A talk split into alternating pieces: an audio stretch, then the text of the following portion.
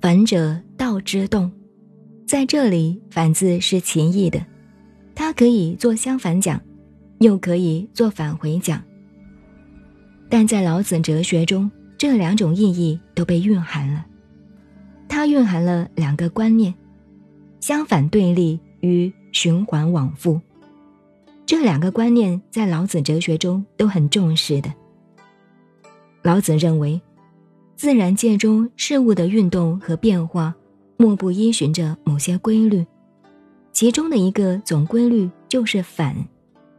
事物向相反的方向运动发展。任何事物都在相反对立的状态下形成的，任何事物都有它的对立面，也因它的对立面而显现。他还认为。相反相成的作用是推动事物变化发展的力量。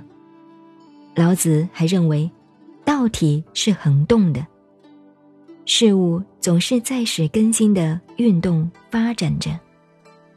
弱者道之用，道创生万物、辅助万物的时候，万物自身并没有外力降临的感觉。